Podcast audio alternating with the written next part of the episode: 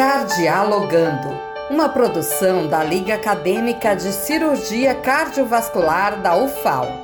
Se um paciente apresenta um quadro de dor no peito, um dos exames que pode ser solicitado para avaliar é a angiografia de coronárias ou cateterismo cardíaco. Vamos conhecer um pouco mais sobre essa ferramenta da prática médica com a acadêmica Lorena Guerra Gonçalves. Você sabe o que é angiografia coronariana? E o cateterismo cardíaco? Para que serve esse exame de nome tão complicado e tão temido? A angiografia ou cateterismo cardíaco é o exame através do qual é possível visualizar o fluxo de sangue que nutre o coração. Uma das complicações para o paciente hipertenso, que tem pressão alta, e para o paciente dislipidêmico, que tem níveis elevados de colesterol no sangue, é o maior risco de desenvolver aterosclerose e doença arterial coronariana, temas que já abordamos em episódios anteriores do Cardialogando. Esse exame é indicado para o paciente que apresenta dor no peito com suspeita de obstrução das artérias que nutrem o coração. A partir dos sintomas que o paciente apresenta, do seu histórico e da suspeita que o médico tem do caso, pode ser indicado o cateterismo para realizar o diagnóstico. Além disso, pacientes adultos jovens que vão realizar a cirurgia para o implante de válvula cardíaca também podem se beneficiar do exame para averiguar se existe algum grau de obstrução das artérias cardíacas e, se houver, são realizados os dois procedimentos na mesma operação, mesmo que o paciente ainda não tenha dor no peito ou cansaço. Esse exame é realizado em local específico, pois se trata de uma mini cirurgia.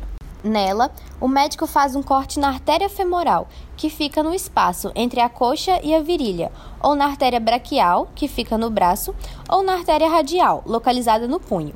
Então, o médico insere um catéter, um tubo flexível, que será direcionado ao coração e fará a liberação do contraste, para estudar como está o fluxo sanguíneo nas artérias que nutrem o coração.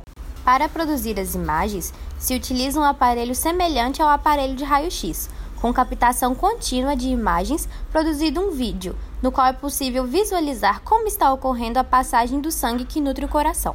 Quando o sangue não chega a todo o coração, acontece o sofrimento cardíaco, que produz dor no peito como um dos sintomas, além do cansaço que progride dos grandes esforços até os mínimos esforços.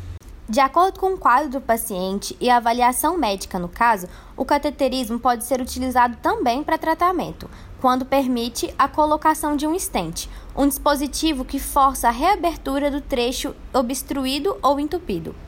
Mas a vantagem dessa modalidade vai depender do local da obstrução, de quantos são esses locais obstruídos e se o paciente é diabético ou não. Caso alguma artéria nobre seja acometida, ou mais de três artérias do coração sejam, ou ainda, caso o paciente seja diabético, a angiografia se prestou ao diagnóstico e define a necessidade de uma cirurgia posterior.